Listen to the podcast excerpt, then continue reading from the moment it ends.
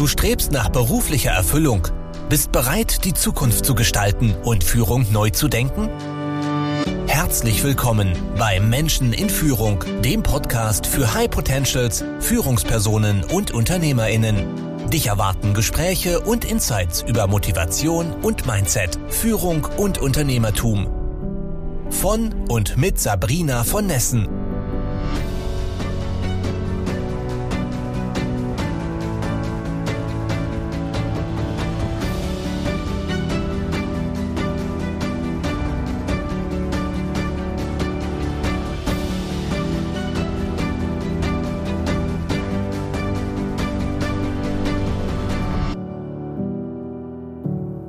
Herzlich willkommen zu einer neuen Folge im Podcast Menschen in Führung. Bei mir zu Gast ist heute die Judith und ich freue mich total mehr über sie zu erfahren. Wir kennen uns schon ein bisschen, aber auch ich lerne immer wieder dazu. Und die erste Frage, die ich dann stellen muss, ist, was ist ein internationaler Breakthrough Coach? Genau das ist nämlich die Judith. Sie ist außerdem Speakerin, Gründerin und Bestseller-Autorin. Da gibt es eine Menge zu erzählen. Und äh, Sie verließ ihr 30 Millionen Kundenportfolio in der Konzernwelt. Ja, das war bestimmt kein einfacher Schritt und tauschte es gegen Unternehmertum. Sie gründete ein First Mover Fashion Startup und ließ sich ausbilden und zertifizieren in Achtung Quanten- und Energiearbeit. Ja, sie ist M-Trace Emotion Coach und hat sich auch mit positiver Psychologie beschäftigt. Und da waren jetzt jede Menge Begriffe drin, Judith, ich sage Hallo und herzlich willkommen, aber da musst du uns ein bisschen auf der Reise gleich helfen. Und äh, meine erste Frage, die ich allen Gästen stelle, verbinde das gerne mit einer Erklärung, ist, warum tust du, was du tust? Herzlichen Dank für dieses warme und herzliche Willkommen und dieses Intro, liebe Sabrina. Und vielen Dank und Hallo an alle, die jetzt schon eingeschaltet haben und sich äh, bei dieser Vorstellung und diesen Wörtern gerade auch schon gedacht haben, ah, okay, Moment, verstehe ich, okay, verstehe ich nicht verdammt, was ist das? Also die kurze Antwort auf deine Frage, warum tue ich gerade, was ich tue? Ehrlicherweise, weil ich endlich weiß, was mir was bedeutet und ich auch endlich weiß, was ich kann. Also das ist die kurze Antwort. Und die Frage ist jetzt, okay, wenn ich jetzt sage endlich, warum wusste ich es denn nicht vorher? Bin ja jetzt schon so ein paar Tage auf dieser Welt. Hätte ich auch theoretisch vielleicht schon vor 20 Jahren wissen können. Wusste ich aber einfach nicht.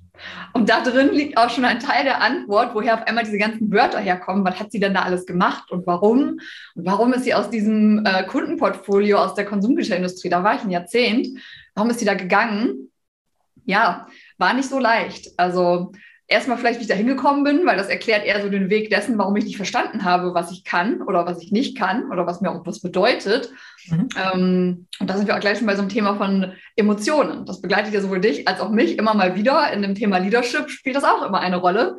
Denn je besser oder je weniger gut ich mich selber führen kann, kann ich das ja auf andere oder auf eine Organisation umlegen. Und ich konnte mich selber eine lange Zeit echt nicht gut führen weil ich, wenn ich es kurz sage, mich nicht gefühlt habe. Das wusste ich aber einfach ganz lange nicht.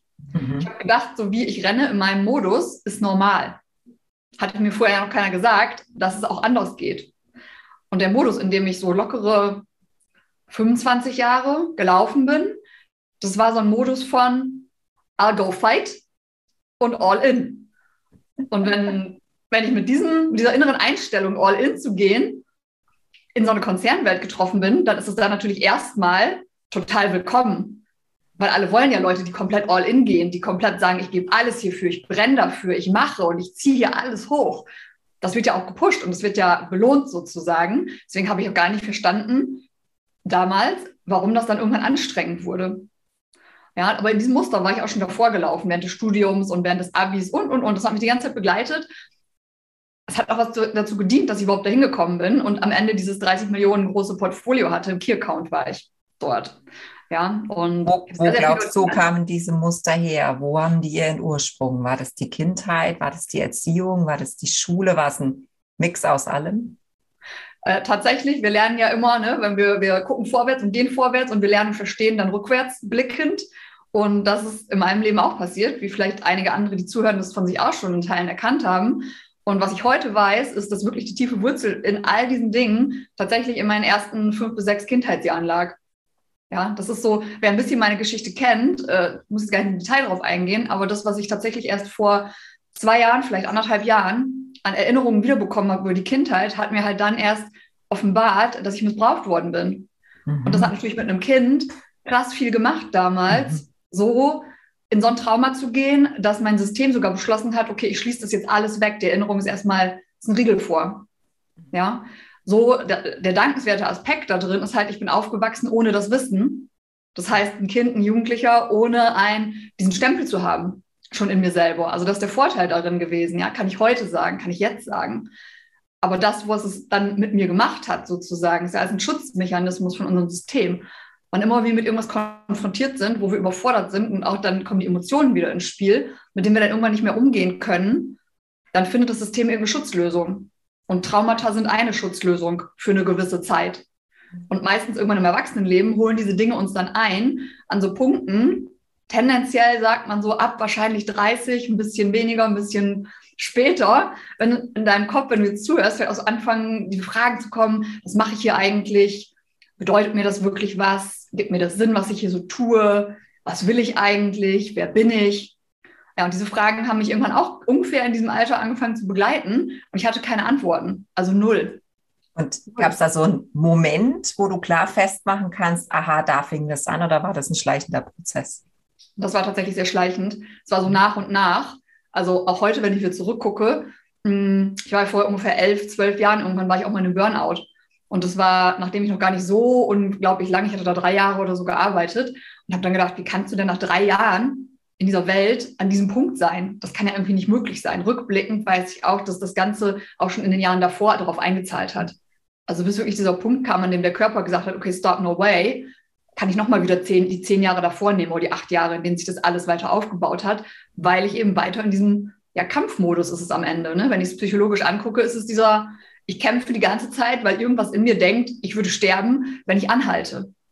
Ja. Auch eine wichtige Erkenntnis, ne? wenn man tatsächlich in den Burnout kommt oder so gerade dran vorbeischrubbt, zu sagen, lasst nicht nur die jetzige Situation anschauen, sondern auch mal wirklich zurückgehen, zu sagen, vielleicht hat sich da irgendwas aufgestaut im Laufe der Zeit, ja, was dann einfach so explosionsartig irgendwie rauskommt. Und ähm, muss auch sagen, zum Glück haben wir nicht alle eine Missbrauchserfahrung in unserem Leben. Nichtsdestotrotz habe ich viele Geschichten gehört, die nicht immer einfach zu ertragen sind. Es muss ja auch nicht immer uns selbst was passieren, sondern wenn es die Nächsten sind, Familie und Freunde, kann uns das ja ähnlich treffen. Ja, und ähm, da vielleicht mal genauer hinzuspüren, zu sagen, haben wir das wirklich verarbeitet? Also äh, der Burnout muss nicht akut aus diesem Job, aus dieser Rolle, aus der Situation kommen, sondern kann sich einfach, ne, das Glas läuft irgendwann über, hat sich das aufgestaut und dann geht's halt nicht mehr. Mhm. Absolut. Wenn, wenn, wenn ich das quasi aus so einer, was ist das Geschenk darin, Fragestellung begutachte, dann ist, sind meistens die Dinge, wenn wir jetzt bei diesem Burnout-Beispiel bleiben oder irgendwas, wo du merkst, jetzt ist wirklich Umbruch nötig, ja. ähm, ist das Letzte, was du wahrnimmst, bevor das passiert, meistens nur in Anführungsstrichen der Katalysator, mhm. der es so weit oben auf deine Agenda schiebt, dass du nicht mehr weggucken kannst. Ja.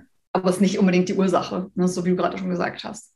Ja, und der andere Punkt ist auch, ja, Missbrauch ist ein Thema. Und es gibt so vielfältige Dinge. Auch wenn ich mit Menschen arbeite, da sind Leute, die hatten narzisstische Elternteile ne, denen selber, natürlich hat das eine Auswirkung, aber sie sind indirekt betroffen. Mhm. Oder Verlust. Also da sagst du auch eine Freunde, Bekanntenkreis, Verwandtenkreis, was auch immer da passiert ist, Leute, die ähm, Entwurzelung, ja, die Fluchterfahrungen in der Familie haben, selbst wenn sie vielleicht selber nicht mehr direkt betroffen sind. Das alles sind alle Erlebnisse, die irgendwas mit uns machen, in denen das System so überfordert ist, dass es halt irgendein Schutzmechanismus reinfällt. Das ist wie so eine Mini-Erklärung, was denn ein Trauma oder sowas ist, was dich begleiten kann es dient dir eine Zeit lang und irgendwann kommt der Moment, an dem es dich halt so stresst, dass dann mhm. sowas wie zum Beispiel so ein Burnout auf die Agenda kommt und dein System so gestresst davon ist, was auch immer Stress für dich bedeutet, dass du halt unweigerlich irgendwas tun musst, weil es nicht mehr geht. Ja. ja. Und sag mal, die, die ersten Schritte dann in dem, in dem Burnout oder aus dem Burnout raus, war das dann auch so der Moment, wo du dich mehr mit den ganzen Themen beschäftigt hast, die ich gerade vorhin genannt habe. Ich kann es gar nicht wieder alle wiederholen. Ja, pass ähm. auf, interessanterweise, da hat das zwei Seiten und, und das habe ich erst so ein bisschen von einem Jahr, glaube ich, wirklich realisiert erst. Ähm, was habe ich nach dem Burnout gelernt? Habe ich gelernt, ah, mega, meine Gesundheit habe ich ja auch nur einmal, also die physische im Körper. Ähm, super, dann achte ich da jetzt mehr drauf. Das hat auch top funktioniert. Ich bin nie wieder an so einen körperlichen Extremzustand gekommen. Nie wieder. Richtig gut. Was ich damals aber noch nicht begriffen hatte, ist, dass Gesundheit ja nicht nur mit der physischen Gesundheit zusammenhängt, sondern auch mit der mentalen Gesundheit und der emotionalen Gesundheit. Und das hatte ich überhaupt nicht auf dem Schirm, weil in meiner Welt war ich ja immer noch okay, wenn ich weiterlaufe in diesem Leistungsmuster. Das war es am Ende. Ne? Das, was als Kampf sich zeigt, ist am Ende so ein Leistungsding. Gedanklich hängt dahinter, ah, wenn ich aufhöre zu leisten, dann kann ich nicht mehr dazugehören, dann bin ich nicht wert. Ja. So. Und dann kommt das, da geht auch die Brücke so ein bisschen zu, wenn wir so ein bisschen diesen People-Pleaser-Effekt ne, reinnehmen wollen. Was ist das eigentlich oder wie zeigt sich sowas? Auch wenn das vielleicht irrsinnig erscheint, ist es aber genau das, weil du leistest und du leistest für Anerkennung, um dazuzugehören. Ja, und das ist genau der Effekt. Und möglicherweise gehst du dann über deine eigenen Grenzen hinaus, nicht nur physisch in der Leistung, sondern auch, wenn du gegen deine eigenen Werte handelst oder wenn du dich immer unterordnest und sagst, ja komm, das eine Mal mache ich noch das Projekt, ah komm, ja komm, das, die eine Überstunde kann ich noch machen. Ja, du gehst immer über dich raus ja. und hältst deine eigenen Grenzen nicht ein, ja. People pleasing, so dieser aus dem Englischen kommende Begriff ist ja dieses, ich möchte jedem gefallen, damit ich dazugehören kann. Das ist das größte Bedürfnis der Menschheit. Und da schlage ich jetzt gerne mal den Bogen zu der Frage mit diesen ganzen Fachbegriffen. So auf der Hälfte dieser Zeit zwischen ich war auf dem Burnout zurück und ich habe wirklich gekündigt, fing das langsam an, weil da habe ich das erste Mal so ganz bewusst gemerkt, ich finde keine Antwort auf diese ganzen Fragen. Ja, du kennst die Fragen sicherlich auch und wenn jemand zuhört, sind gute Reflexionsfragen. Dieser Zustand, wenn du sagst, Geld wird keine Rolle spielen, weil jeden Monat kommen, ich weiß nicht, 80.000, eine Million, was auch immer du willst, auf dein Konto und du müsstest nie wieder arbeiten. Wie sähe dein Tag aus?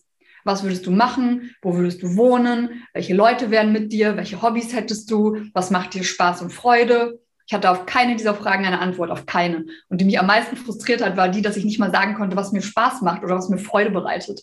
Mhm. Weil alles so leer war. Und das war eher so ein Moment, wo ich angefangen habe zu checken, okay, irgendwas scheint nicht normal in Anführungsstrichen zu sein. Es kann ja nicht sein, dass mein Gehirn keine Antworten findet darauf. Und da auch so ein Ding wieder erstmal zu verstehen, dass das Gehirn auch nicht auf alles Antworten findet. Weil ein Teil der Antworten kommen halt aus dem Herzen. Das ist halt so. ja. Haben wir verlernt, ne? Das haben Total. wir verlernt. Wir denken einfach rational und wir denken so in diesem Schulsystem mit Lehrbüchern und Frage und Antwort und es muss immer klar sein. Aber mit so einer Grauzone und mit sowas Ungreifbaren können wir nicht gut. Mhm. Nee. Und so bin ich so langsam angefangen, weil es äh, im ersten Moment Eigeninteresse war, in die erste Ausbildung zu gehen. Das ist auch noch so ein kleiner Fun-Fact. Ich saß da an so einem äh, Seminarwochenende über vier Tage und ich dachte, weil ich es wirklich nicht gecheckt habe, ich dachte, ich bin einfach in ein Seminar gegangen, um für mich was zu lernen. Man konnte da auch schon so durch die eigenen Prozesse ein bisschen gehen und dann durfte ich Teil von Übungen sein. Alles war super. Und an Tag drei kommt irgendwann einer der Übungsleiter zu mir und sagt, super Judith, und wenn wir dann uns bei Teil zwei der Ausbildung sehen in zwei Monaten, und in dem Moment sitze ich da denke wie, welche Ausbildung denn? Wovon redet der Mensch denn? Und dann sage ich, ja, wieso, du hast doch die Ausbildung gebucht. So wie, welche Ausbildung habe ich denn gebucht? Und dann saß ich da in der ersten Ausbildung und das war, das heißt offiziell tatsächlich Geistheilung. Und am Ende ist es die Frage wiederum, wie kannst du eben über dein Gehirn und über die Logik hinaus Zugang zu dem Rest in dir finden. Also das ist das sozusagen, nicht mehr und nicht weniger. Ja, wie Gehirn ist ja nur ein Teil, wertvoll, aber nicht immer. Und was gibt's noch? Und das war mein Einstieg da rein. Und so hat sich das weitergesetzt. Ne? Dann war ich irgendwann fertig mit der Ausbildung und das hat mich mehr und mehr interessiert, diese Frage, wie ticke ich als Mensch? Was treibt eigentlich, dass ich denke, wie ich denke, dass ich fühle, wie ich fühle und dass ich dann auch handle, wie ich handle? Und dann bin ich ganz schnell bei diesem Thema der Emotionen, und zu verstehen, wie funktioniert denn das Gehirn. Und aha, und Erleuchtungsmoment war, als ich irgendwann mal gelernt habe, ach so, dein Gehirn ist nur eine Erinnerung der Vergangenheit. Dein Gehirn kann das hier und jetzt nicht fassen. Und jedes Mal, wenn du irgendeine neue Erfahrung, irgendein Impuls kommt, kann es nur auf ein Referenzerlebnis aus der Vergangenheit zurückgreifen, das im 99,9 Prozent der Fälle nichts mit dem Hier und Jetzt zu tun hat und zu trainieren, diese, den Spruch kennst du sicherlich auch, diese Lücke sozusagen, die es gibt zwischen, da kommt ein Impuls von außen, bis ich reagiere darauf, die immer größer zu machen. Das hat was mit Achtsamkeit zu tun und mich selber gut zu beobachten und kennenzulernen, damit ich eben nicht aus diesem, im Deutschen sagst du, aus dem Effekt, aus der Neurowissenschaft ist es aus der Emotion zu agieren und zu antworten. Ja, das kann ich steuern und das kann ich trainieren wie Muskel. Dass diese Zeitspanne, eine Sekunde, zwei, drei, vier, dass das ein bisschen größer wird indem ich dann feststellen kann, ach so, ah, das passiert gerade, Moment, ich fühle diese Emotion, aber die hat nichts mit dem Hier und Jetzt zu tun, das ist einfach nur die Vergangenheit, die hier gerade angepiekst wurde. Was ist denn jetzt wirklich Phase? Und wie will ich darauf reagieren? Also wie will ich damit umgehen? Was braucht der andere Mensch eigentlich gerade? Da bin ich in so Qualitäten, die für Leadership auch mega sind, wenn ich erstmal sehen kann, was mein Team oder die anderen Menschen, der Kunde, die Person, mit der ich da gerade in Interaktion bin, warum ist da gerade ein HB-Männchen vor mir? Oder warum zieht sich jemand zurück? Oder warum ist jemand gerade total eingeschnappt? Hat meistens ja gar nichts mit mir zu tun, sondern mit der anderen Person. Aber das erstmal zu verstehen und auseinanderzutängeln, ist so hilfreich. Und ja, wenn ich erstmal fasziniert bin von einem Thema, so eine meiner Stärken, was ich dann im Laufe der Zeit gelernt habe, ist halt die Liebe zu lernen. Um des Lernens willen. Dieses, am Ende ist ein Stück weit diese kindliche Neugierde und dieses Begeistertsein über all die Dinge, die es zu entdecken gibt im Leben, das zu haben und das auch auszuleben. Und eine Zeit lang habe ich halt gedacht, dass das nur Teil des Musters sei, zu leisten, um zu mhm. gefallen. Und dann habe ich mich selber gedanklich auch noch schlecht dafür gemacht. Ja, du willst doch nur wieder, um mhm. zu. Bis ich dann irgendwann verstanden habe, nee, es ist beides. Es ist beides. Und das ist vielleicht so eine der schönsten Erkenntnisse, die ich den ähm, Menschen, die hier zuhören, wenn du gerade zuhörst, wenn du deine Stärken kennst oder wenn du auch erst da anfängst, wo es wirklich wehgetan hat, das ist immer die gleiche Medaille. Ja. Und die eine Seite der Medaille ist da, wo der Schmerz war. Und noch etwas Schönes ist, je intensiver der Schmerz war, wenn du das in Balance bringst und das auf die Stärke anwendest, in gleicher Intensität, kannst du deine Stärke in die Umsetzung bringen. Also überleg einmal in der Eigenreflexion gerade, wie viel Kraft und wie viel Macht dir das gibt, wie viel Handlungsfähigkeit und auch Bewegungsfähigkeit, etwas zu bewirken. Selbstwirksamkeit ist da das Fachwort, wenn du so willst. Ja, und alles, was ich hier gerade so erzähle und zwischendurch so ein paar Wörter rechts und links einschmeiße und einstreue, hat zu tun mit diesen ganzen tollen Wörtern, die Sabrina am Anfang freundlicherweise hier in der ähm, Vorstellung mit reingebracht hat. Und zwar das M-Trace Emotionscoaching, das teilen wir, das, da bist du auch Expertin drin. Da geht es ganz in die Tiefe um diese Bedürfnisse. Da war das Beispiel der Zugehörigkeit vorhin oder auch zu verstehen, dass Emotionen eine Funktion haben und Stress erst dann entsteht als Gefühl, wenn diese Emotion aus ihrer Funktion heraus ist, durch Dinge, die uns in der Vergangenheit passiert sind oder diese Energiearbeit oder auch die Quantenarbeit, das ist quasi mit deinem gesamten System zu arbeiten. Kommst auch irgendwann an das Thema der Chakren oder an die innere Kindarbeit, an das Unterbewusstsein. Das ist eigentlich das, was mir am wichtigsten ist, denn in deinem Unterbewusstsein haben, ist deine ganze Identität quasi abgespeichert, wenn du so willst. Alles, was du über dich selber als wahr glaubst. Und wir haben ganz, ganz viele Dinge angefangen, über uns als wahr zu erkennen, die einfach nicht wahr sind. Und dann sind das, das die Dinge, die uns im Weg stehen, mit Leichtigkeit das zu erreichen zu wollen, was wir können. Mhm. Und so bin ich nach und nach da reingekommen. Ich glaube, wir müssen da jetzt noch einmal die Brücke schlagen, weil ich kann mir vorstellen, dass es ähm, Zuhörerinnen oder Zuschauerinnen gibt, die sagen, wow, ja, jetzt kommt die mir hier mit Spiritualität und Quanten und Chakren und so weiter. Ich habe ein ganz handfestes Problem. Ich habe kein Problem mit meinen Chakren, ja, sondern irgendwie meine Mitarbeiter machen nicht das, was ich will. das ist ein ganz anderes Thema oder auch ähm, Führungspersonen, das erlebe ich sehr oft, die davon überzeugt sind, ähm, dass sie frei entscheiden. Ne? Das ist ja auch so ein Phänomen. Wir glauben, ähm, dass wir rational entscheiden, weil wir Zahlen, Daten, Fakten lesen. Faktisch ist der kleinste Teil ähm, unserer Handlung wirklich eine freie Entscheidung und ganz viel liegt im Hintergrund, ja, Erfahrungen, Überzeugungen, Deutungsmuster, Glaubenssätze, die wir aufgenommen haben, was richtig und was falsch ist wenn wir, das spüren wir besonders dann, wenn wir in andere Kulturen gehen, wo andere Regeln gelten. Und dann sagen wir auf einen Moment, ich habe gelernt, das ist richtig, jetzt ist es hier falsch. Ja. Deswegen nimm uns nochmal mit in dieses ganze Thema Spiritualität. Ja, wo, wo kommt es her? Was hat es für einen Platz im Business? Wie, wie kann ich mich auch so ein bisschen dem Thema nähern, ohne dass es gleich so spooky wird?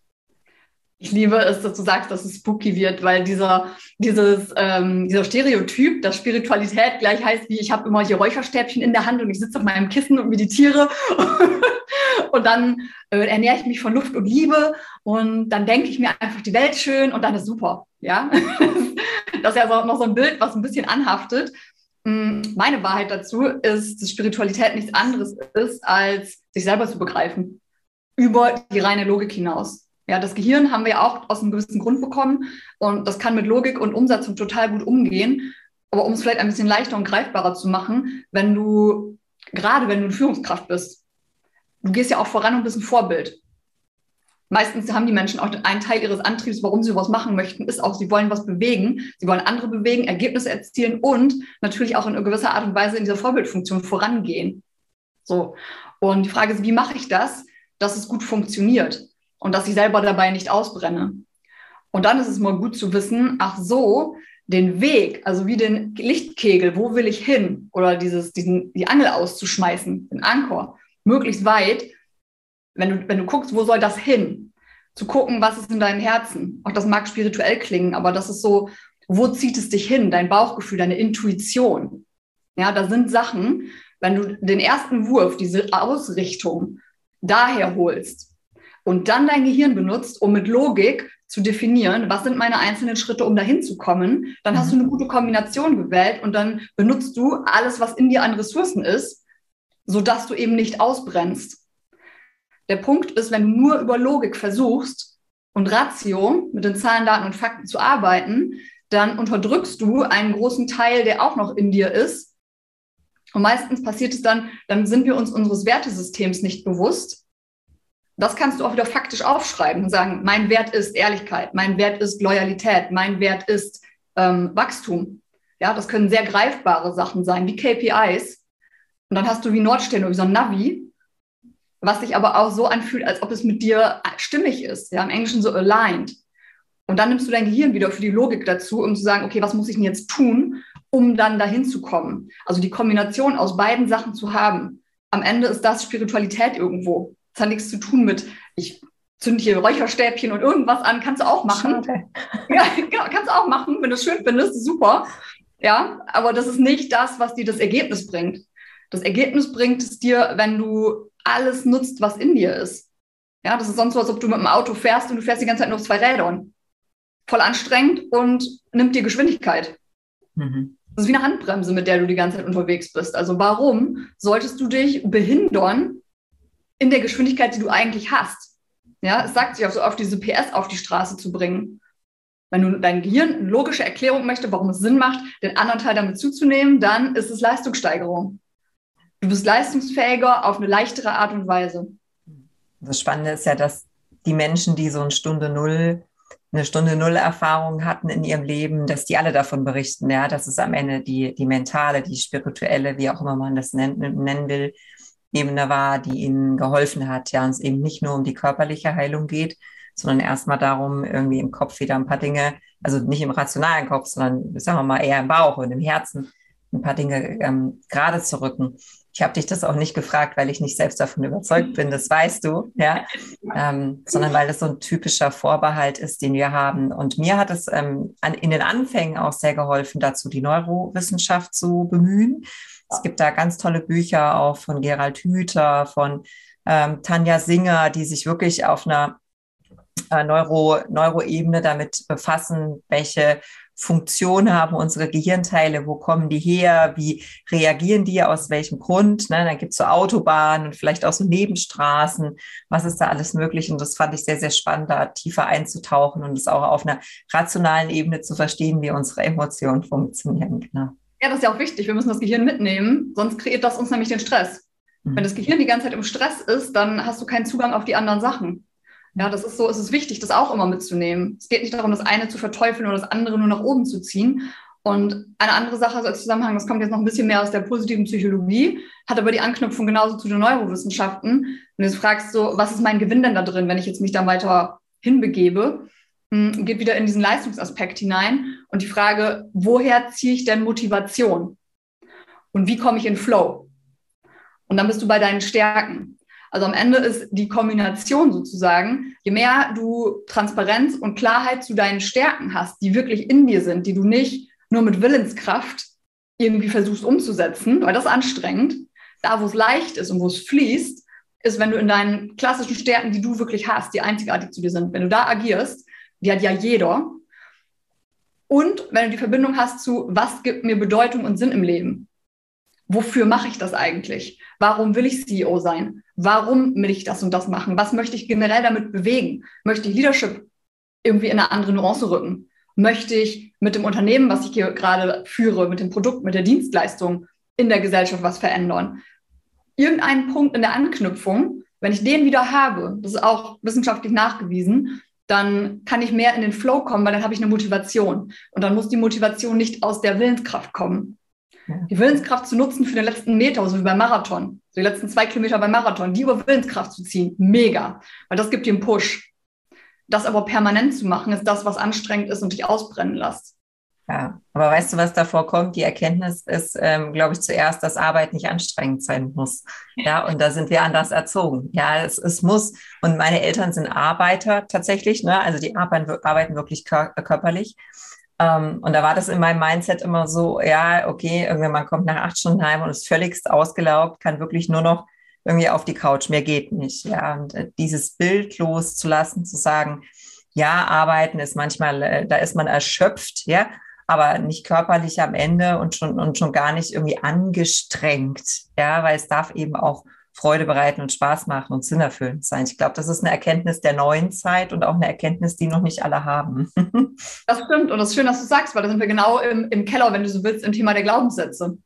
Und dann wird das ein Teil deiner Identität, weil wenn du die ganze Zeit glaubst, Arbeit muss anstrengend sein, es darf nicht leicht sein, und es spiegelt sich auch oft in unserer Sprache, erst die Arbeit, dann das Vergnügen. Mhm das schließt ja schon per Definition aus, dass Arbeit Vergnügen sein kann.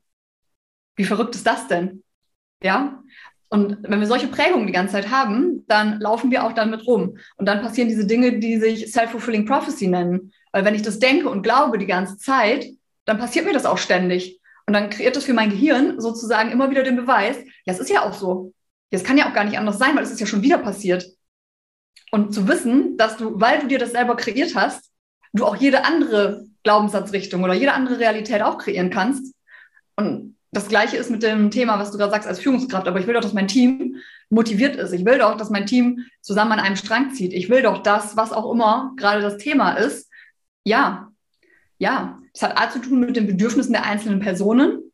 Mal zu gucken, wo ist denn der Stressfaktor gerade grundsätzlich? Und selbst wenn du gar nicht, je nachdem, wie groß die Teams sind, das ist ja auch nicht immer möglich, ne? je nachdem noch Organisation, ähm, was immer hilft, um Menschen mehr auch in diese Leichtigkeit zu bringen, sind wir wieder bei dem, was du auch äh, gelernt hast äh, mit den Emotionen. Wir haben bestimmte Dinge, zum Beispiel, wenn wir viel in Freude und in Ehrfurcht, das ist so Begeisterung und magische Dinge. Also es könnte eine Unternehmenskultur sein, die viel mit Begeisterung arbeitet. Ja, nicht übertrieben ins Lächerliche, sondern wirklich aus Begeisterung und Anerkennung. Das ist ein Riesenmotivator auf der Emotionsebene für Menschen. So kannst du die für dich begeistern. Die sind ja alle nicht dumm, die Leute. Die haben schon verstanden, was das KPI heißt. Die haben schon verstanden, was das Sales Target oder was auch immer es ist, ist. Aber die haben für sich noch nicht den Anker gefunden. Wie kann ich da jetzt die Verbindung zu schaffen, dass ich Bock habe, das zu machen? Und das ist nicht böswillig gegen die Führungskraft, sondern die sind noch so in ihrem okay, ich habe rational verstanden, dass ich das tun soll, aber wie finde ich denn jetzt einen Weg für mich, dass ich es auch machen kann? Und viel über Begeisterung und Wertschätzung zu gehen, ist was, was das ganze System eines Menschen extrem motiviert und mitnimmt. So pauschal, unabhängig davon, wie individuell jeder Einzelne noch ist. Ja.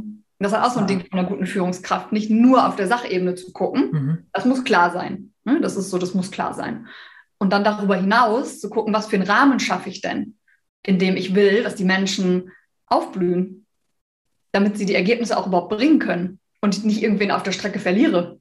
Ja, ja sehr schön. Da gibt es ja auch das Zugehörigkeitsmotiv, ne? genauso wie Leistung oder Macht gibt es eben viele Menschen, die genau diese, ja, diese Nähe, diese emotionale Nähe eben auch brauchen und wollen und sich dadurch eben ähm, motiviert fühlen. Na, da geht es dann äh, gar nicht so sehr um die Rolle, die sie einnehmen, sondern um, das hatte ich zum Beispiel mal in der, in der Nachhaltigkeitsbank. Ja, ich war da IT-Leiter und habe die Bank in Deutschland mit aufgebaut. Aber was für mich faszinierend war, ist so dieses, ich kann es gar nicht in Worte fassen, das Gefühl, Teil eines Großen zu sein und das Gefühl, das zusammen mit Menschen zu machen, die genau äh, die gleiche Vision, ja, äh, stark beanspruchtes Wort, aber die genau das gleiche Bild von einer Zukunft haben wie ich, ich hätte da wahrscheinlich sogar den Hausmeister gemacht. also es war mir nicht so wichtig, dass ich eine wichtige Rolle habe in dem Unternehmen, sondern wirklich die, das, die Tatsache, dass diese Menschen gemeinsam mit mir diesen Weg gehen. Ähm, das war in dem Moment wirklich für mich überragend, das Motiv. Ja, es war ganz spannend. Absolut, ja, das hat was damit zu tun, zu sehen und zu fühlen, dass das, was ich beitrage, Wert hat. Mhm. Ja, und deswegen ist es mega, dass du das sagtest mit dem Hausmeister. Solange ich so viel Wert vermittle, dass egal in welcher Position jemand ist, die Person versteht, alles, was ich hier mache, trägt auch dazu bei. Ich bin nicht unwichtig. Es hat Wert, was ich hier tue. Ja. Mega. Schaffen nur nicht viele, ne? Nehmen wir uns mal ein bisschen mit. Ähm, wie, wie arbeitest du heute? Und, und du sagtest vorhin sowas wie, ne, Nordstern, wo geht der Blick in die Zukunft hin, aber auch so, was will dein Herz eigentlich? Also erzähl doch mal ein bisschen aus dem Nähkästchen ähm, von deinem eigenen Business und äh, wonach du eigentlich strebst im Leben. Das würde mich interessieren. Voll gerne. Breakthrough Coach heißt das. Und ich habe jetzt auch noch international davor gesetzt, sozusagen, wie du es am Anfang gesagt hast, weil ich habe mir erlaubt, und ich sage es bewusst so, ähm, seit ein bisschen Ende, Mitte letzten Jahres schon und dieses Jahr ganz konkret, das auch größer als Deutschland zu ziehen. Deswegen ist es international geworden. Und Breakthrough Coaching bedeutet, durch was breche ich denn durch? Ist ja die Frage, was, was ist das? Am Ende ist es ein Teil von Life-Coaching. Ich arbeite sehr ganzheitlich mit Menschen. Wenn jemand zu mir kommt, geht es immer um alle Lebensbereiche. Und die Frage dann, was gilt es denn zu durchbrechen, sind genau diese Dinge, über die wir die ganze Zeit schon gesprochen haben. Was ist Teil meiner Identität, die mir nicht mehr dient? Wo habe ich Glaubenssätze, die mir im Wege stehen? Wo bin ich mit Emotionen nicht verbunden und kriege deswegen diese Verbindung der Intuition mit der Logik nicht ganz hin? Und dann ist es hart und stressig. Oft kommen Menschen zu mir, die haben so dieses, mein Leben fühlt sich so hart an, ich fühle mich so ausgelaugt und ich verstehe gar nicht warum. Dann versuche ich es zu entspannen und zu entspannen. Und ich war noch in der Sauna und ich habe noch Yoga gemacht, aber es hilft nicht. Und dann ist mal die Frage, warum? Ja, also diese ganzen Muster zu durchbrechen, in denen wir uns verhalten, wie wir fühlen und denken, die uns nicht mehr dienen. Das ist in einem Satz, was es zu durchbrechen möglich ist, wenn dann, dann jemand bereit ist und sagt, ich möchte auch. Ja, und das ist das, was ich im Coaching mit Menschen tue. Und wo die Verknüpfung zu dem ist, was ich auch damit erreichen möchte in der Welt, es sind immer Menschen, die zu mir kommen, die den Drang dazu haben, etwas zu verändern in der Welt. Also alle Leute, die irgendwo bei mir landen, mit denen ich arbeite, haben so ein, entweder können sie es noch nicht sehen oder sie sehen schon, aber sie wissen noch nicht wie. Dieses, boah, ich muss doch, da gibt es diese Sache in der Welt, die kann ich nicht ertragen. Ich will unbedingt irgendwas dazu beitragen, dass das sich verändert. Und das kann von bis sein. Und dann verstehen sie in dem ersten Moment nicht, was hält mich denn heute noch davon ab, das auch zu tun. Oder was konkret kann es sein?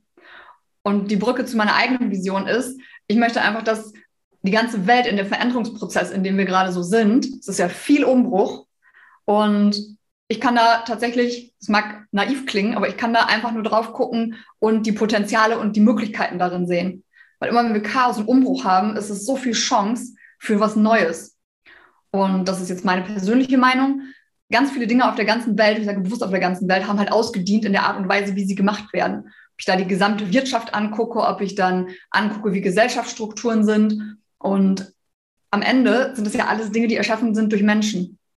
Und wenn ich die anderen, diese großen Dinge verändern möchte und die anders haben möchte, muss ich bei dem einzelnen Menschen anfangen, sodass Menschen auch verstehen, dass es richtig ist, wenn sie sie selber sind. Dass es richtig ist, wenn sie sich so fühlen, als ob, das, als ob sie nicht reinpassen, dass es möglich ist, was zu finden, wo sie hinpassen. Und dass sie die Stärken, die sie mitbekommen haben, sag mal so, Default bei der Geburtstag mitgeliefert, ne, auf der Festplatte, ist alles da. Aber die Frage ist, wenn sie noch keinen Rahmen gefunden haben, das umzusetzen bisher, weil so ein Schulsystem von früher, das ist ja von, was ist das, 1800 irgendwann, was mal irgendwann erfunden wurde, ähm, das dient heute einfach nicht mehr, weil es nicht die Stärken rausbringt, sondern Rahmen setzt und über Bestrafung und Fehler lehrt. Und das brauchen wir heute einfach nicht mehr. Und ich möchte dazu beitragen, dass so viele Menschen wie möglich eben in ihrer Stärke stehen können, damit dieser Umbruch in so eine, in die Richtung der Möglichkeiten gehen kann. Irgendwann war ich letztes Mal bei so einem Punkt zu sagen, das Ergebnis darf Weltfrieden sein. Aber wenn ich das reflektiere, macht Weltfrieden keinen Sinn, weil das wäre ein Status quo, das wäre so ein Zustand. Und das funktioniert nicht, weil immer, wenn ich aus so einem Zustand gehe, dann bin ich im Widerstand mit dem Fluss des Lebens. Das bewegt sich ja immer. Außerdem habe ich ja immer, ich habe immer beide Pole. So, aber wenn du das ein bisschen größer transportierst, hätte ich gerne in einer für mich perfekten Welt, dass Wirtschaft und Gesellschaften und das Zusammenleben der Menschen in Summe und auch mit der Natur, dass das so funktioniert, dass es generell auch eher auf dieser Begeisterung und auf der Freude basiert. Und dann klar, dann habe ich irgendwie Herausforderungen und dann gibt es Sachen zu lösen und, und, und, ist alles gut. Aber dass die Grundhaltung, die wir haben da drin, ist, Möglichkeiten zu sehen. Das liegt mir sehr am Herzen. Hast du sehr schön formuliert. Und ich bin gespannt, ob du zu einem anderen Begriff kommst als Weltfrieden, wo ich ihn auch ganz gut finde. Aber ich verstehe, was du, was du ausdrücken willst. Ähm, wenn jetzt jemand sagt, ähm, das war spannend, das war zwar vielleicht ein kleines bisschen angsteinflößend, wenn sie über all diese Methoden spricht und so, aber es war spannend und ich ähm, würde äh, gern mit Judith arbeiten oder sie kennenlernen oder einfach tiefer in diese Welt eintauchen, weil ich das Gefühl habe, da ist noch mehr, da steckt irgendwas in mir, wie du sagst, ich möchte was verändern, aber es kommt nicht so richtig raus. Wo sollen denn die Menschen hin? Was finden sie denn da? Inwiefern kann ich mit dir zusammenarbeiten? Also am präsentesten, wo ich auch selber viel unterwegs bin, ist Instagram, LinkedIn und Facebook. Da bin ich täglich unterwegs. Da sieht man mich auch in den Direktnachrichten, wenn mich da jemand anschreibt, das werde ich sofort sehen und auch antworten. Da ist auch regelmäßig Content, nach und nach und mehr jetzt auch auf Englisch. Und auch ist es ein guter Mix aus Texten, die sind, oder auch wenn du mal ein bisschen hören willst, dann sind auch öfter mal Videos oder sowas drin, wo ich Sachen teile. Und es geht immer darum, dir Impulse zu geben. Also die Inhalte, die du von mir findest, wechseln zwischen Wissensvermittlung über diese ganzen einzelnen Themen, damit ein bisschen in dein System kommt, so, aha, ach so, ah, okay, das gibt's auch noch. Naja, interessant, kann ich ja mal überlegen, wie ich das finde. Und manchmal aber auch, ich fordere dich auch sehr gern heraus in bestimmten Messagen und Botschaften, die ich dir sende, wenn es sich dann komisch in dir anfühlt, dann ist es richtig. Also wenn du denkst, wie kann die das denn so schreiben? Dann ist es quasi richtig. Und ich mag dich immer motivieren damit und inspirieren, zu überlegen, was ist noch möglich für dich? Was möchte ich denn? Und dass du verstehst, dass du dir das erlauben darfst. Ja, dass es richtig ist, diese Fragen zu stellen. Das ist so der Content, den meisten, den du findest. Und wenn du mit mir arbeiten möchtest, schreib mich da gerne irgendwo an. Du kannst dich auch generell noch über judithjunke.com auf der Website einfach mal durchlesen, was da noch alles drauf ist. Ich habe noch ein wunderschönes Buch, was die Sabrina ganz am Anfang äh, erwähnt hat, Fairy Tales Retold, das ist eine Kooperation im letzten Jahr. Das ist auch rein zur Inspiration gedacht und sagt, hey, egal was du im Leben, was dir passiert ist, egal was du erlebt hast, wie weh das vielleicht getan hat, es gibt Möglichkeiten, das für dich umzudrehen und die Stärken daraus zu holen. Da sind ganz viele inspirierende Geschichten auch von anderen Autoren noch drin. So ist der Punkt. Und wenn du direkt arbeiten möchtest, das ist das Hauptprogramm, was ich gerade anbiete, sind vier Monate eins zu eins Coaching und da gehen wir für dich individuell durch all diese Schritte und finden für dich genau raus, was ist denn das, was du am besten kannst, was dich erfüllt und wie kriegst du das auf die Straße. Super cool. Das Buch nennt sich Fairy Tales Retold. Und das, äh, das Prinzip ist, dass wir äh, ein echtes Märchen nehmen und das neu erzählen, oder ja? Das hört sich total genau, spannend an. Ja. ja. wir haben, also alle Autoren, die hier drin sind, acht Autoren mit mir, äh, haben sich einen Märchencharakter genommen, den im Prinzip jeder kennt es ist so ein bisschen versteckt aufgrund dieser rechte Geschichten der äh, ne, Märchenfilm-Verfilmer sozusagen. Aber du wirst erkennen, um welche Märchen es grob geht. Und das ist eine Mischung des Charakters, der, also der Geschichte des Charakters, mit ein bisschen jeweils der eigenen Geschichte des Autors. Mhm. Und dann reingestreut sind immer so ein bisschen, ach so, das sind noch Tools, die du auch benutzen könntest. Dann steht da zum Beispiel irgendwas von Traumaarbeit oder steht irgendwas von Emotionsarbeit oder da steht was von ähm, Unterbewusstsein angucken. Es gibt so ganz viele kleine Inspirationsbröckchen einfach, so dass wenn du dir die Geschichten durchliest, du Inspiration bekommst, nach was du noch weiter suchen könntest oder nach was du noch googeln kannst. Das, das, das hole ich mir, das lese ich mir durch. Das hört sich total spannend an. Neuer Ansatz. Kann ich gerade noch kurz am Ende sagen, es hat am Ende äh, einen Workbook mit Fragen an dich. Also du kannst direkt in Umsetzung gehen, ist ja immer wichtig. Hm? Und für dich selber schon mal starten. Okay, da haben wir jetzt jede Menge Möglichkeiten, mit in Kontakt, Kontakt zu treten, sowohl ne, kostenlos zum Reinschnuppern, muss man ja vielleicht auch erstmal ein bisschen ähm, die Person kennenlernen und resonieren, oder auch wenn es direkt losgehen kann. Das ist wunderbar. Ich danke dir ganz herzlich für das heutige Gespräch. Ähm, ich finde es wunderbar, dass wir auf einer sehr ähnlichen Wellenlänge sind und mit so ein paar alten Mustern versuchen aufzuräumen und äh, da eine neue Bedeutung hinterzulegen. Insofern Dankeschön für dein Sein und für deine Arbeit und äh, nicht nur für das heutige Gespräch, aber auch. Danke dir. Vielen, vielen Dank, Sabrina, für die Möglichkeit und danke an alle, die zugehört haben. Nehmt euch irgendwas mit und schreibt Sabrina oder mir gerne, was ist eine Sache, die du mitnimmst oder was ist ein Impuls, den du dir mitgenommen hast, was hat dich inspiriert. Und wenn du Lust hast, hier gibt es Show Notes, kannst auch noch in einen gratis Videokurs reinschnuppern, wenn du ein bisschen tiefer in dieses Emotionsthema rein willst, sagst, hey, das möchte ich ein bisschen mehr verstehen. Da habe ich sowohl Sachen erklärt, als da sind auch Übungen für dich drin. Da kannst du einfach alleine schon mal starten. So machen wir das. Vielen lieben Dank euch allen da draußen. Habt einen wunderbaren Tag, Abend, Morgen, was auch immer. Und ich sage bis zum nächsten Mal. Ciao. Ciao. Danke fürs Zuhören. Wenn dir diese Folge gefallen hat und du den Podcast unterstützen möchtest, teile ihn bitte mit deinen Freunden und hinterlasse eine Bewertung und Rezension. Weitere Infos und Ressourcen findest du unter www.sabrina-von-nessen.com. Das war's für diese Folge. Bis zum nächsten Mal.